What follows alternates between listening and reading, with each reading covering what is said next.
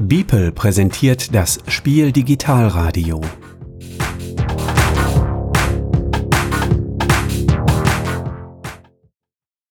Herzlich willkommen beim Beeple Messeradio. Ihr hört Sonja von Brettspielpoesie und ich möchte euch kurz auf das folgende Interview einstimmen. Dort habe ich Daniel und Florian von Hidden in Braunschweig besucht und mit ihnen über ihre Krimispielreihe gesprochen. Damit ihr das richtig einordnen könnt, möchte ich euch noch ein paar Informationen zu dieser Reihe liefern. Und zwar begann das Ganze mit dem ersten Tatort-Krimispiel mit dem Fall in Kleinborstelheim. Das war ein Kriminalfall, der sehr erinnerte an ähm, die Detective Stories von ID Venture. Es ist bei Hidden Games, dem Tatortspiel, so, dass ihr einen Umschlag bekommt, in dem sehr viel Material enthalten ist. Sehr viele Papiere mit Zeugenaussagen, Obduktionsberichten und ähnlichen Dingen.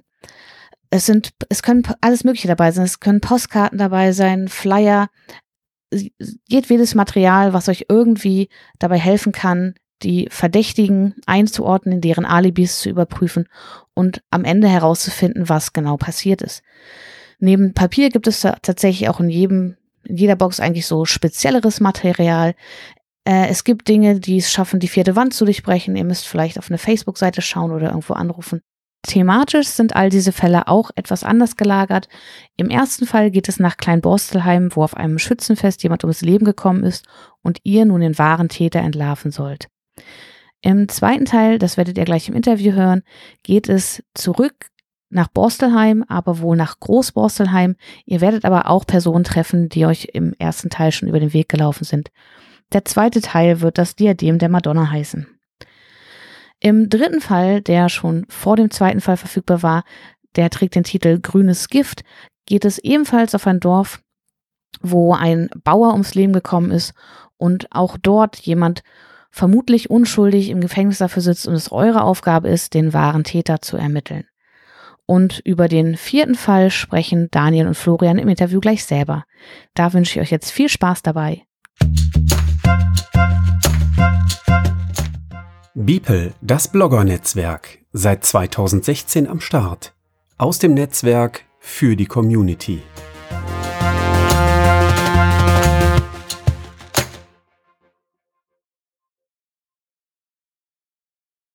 Herzlich willkommen zu einem weiteren Interview. Ich habe noch einen interessanten Gesprächspartner hier in Braunschweig finden können. Und zwar sitze ich hier mit Daniel und Fridolin von Hidden in Braunschweig. Stellt euch doch einmal selber vor. Ja, hallo, mein Name ist Daniel. Ähm, wir betreiben gemeinsam hier Life Escape Games in Braunschweig.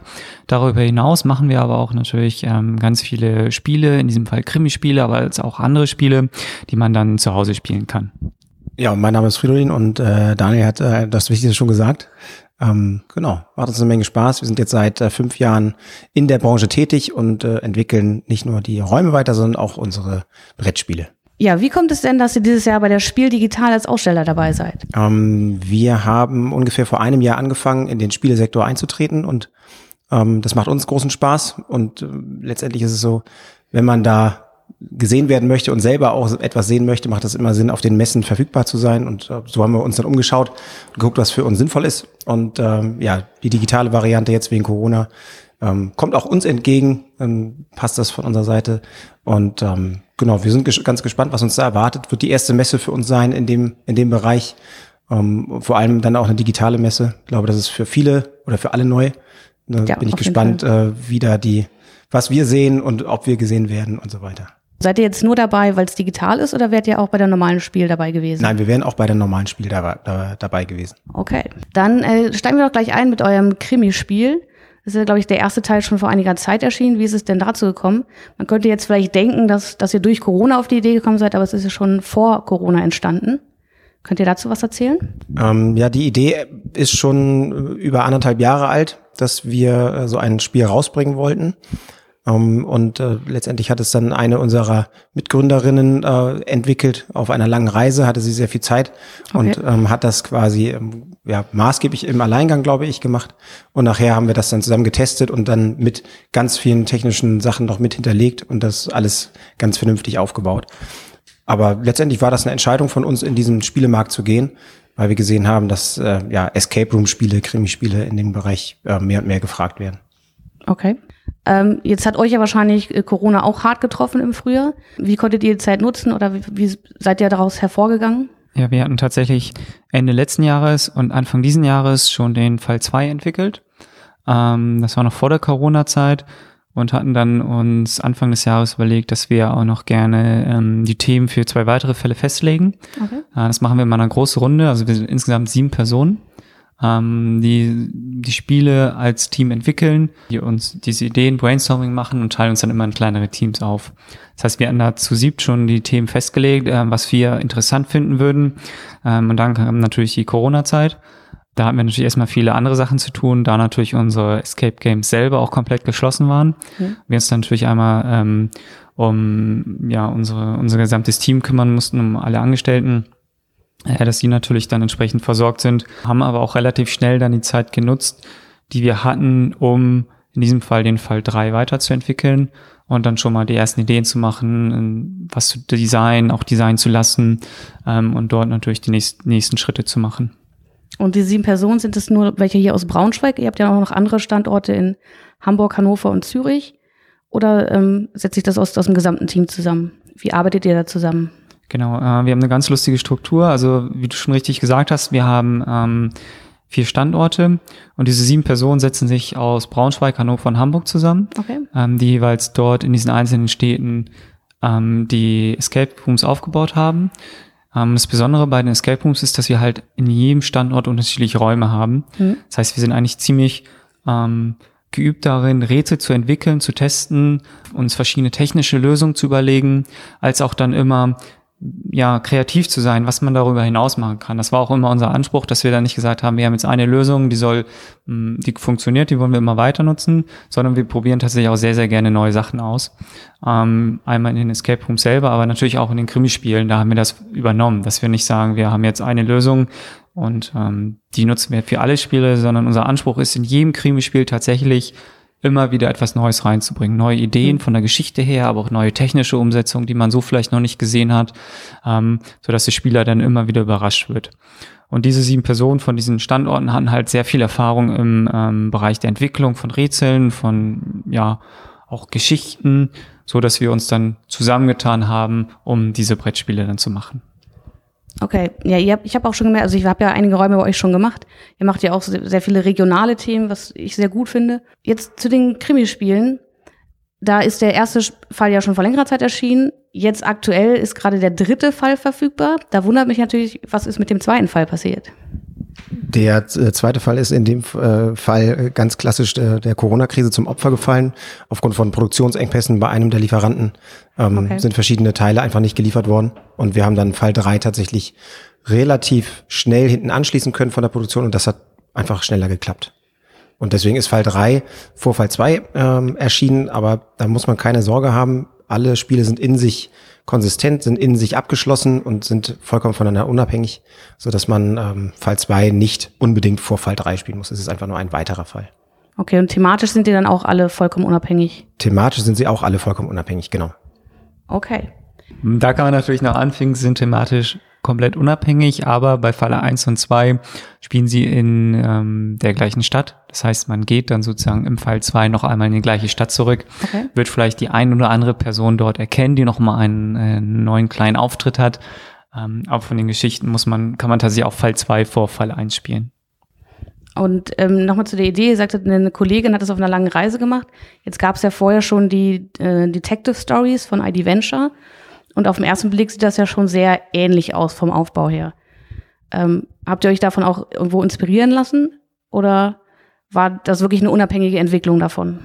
Ähm, inspirieren lässt man sich, glaube ich, von vielen Seiten.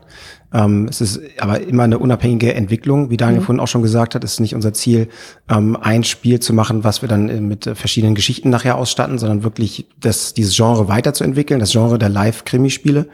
Und ähm, da sieht man schon ganz große Unterschiede zwischen uns und den Mitbewerbern. Ähm, auch in den kommenden Fällen, äh, Fall drei, vier, werden äh, Techniken eingesetzt und auch ähm, ja, Spiel, Spielmethodiken, die es so am Markt in keinem anderen Spiel bisher gibt. Genau, das kann ich bestätigen. Ich durfte Fall drei ja schon spielen. Ähm, da sind wirklich überraschende Dinge drin, die man so in anderen Spielen noch nicht gesehen hat. Habt ihr denn schon Ideen für weitere Fälle? Wir haben schon Ideen für weitere Fälle und haben auch eine Sammlung an Techniken, die und Methodiken, die in den Spielen eingesetzt werden sollen.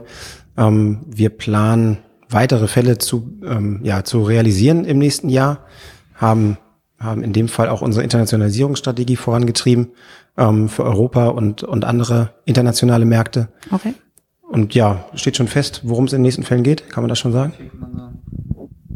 Was man schon sagen kann, ist, dass der nächste Fall 4, der auch noch dieses Jahr in Kürze erscheinen soll, ähm, den Titel Ein Drahtseilakt trägt.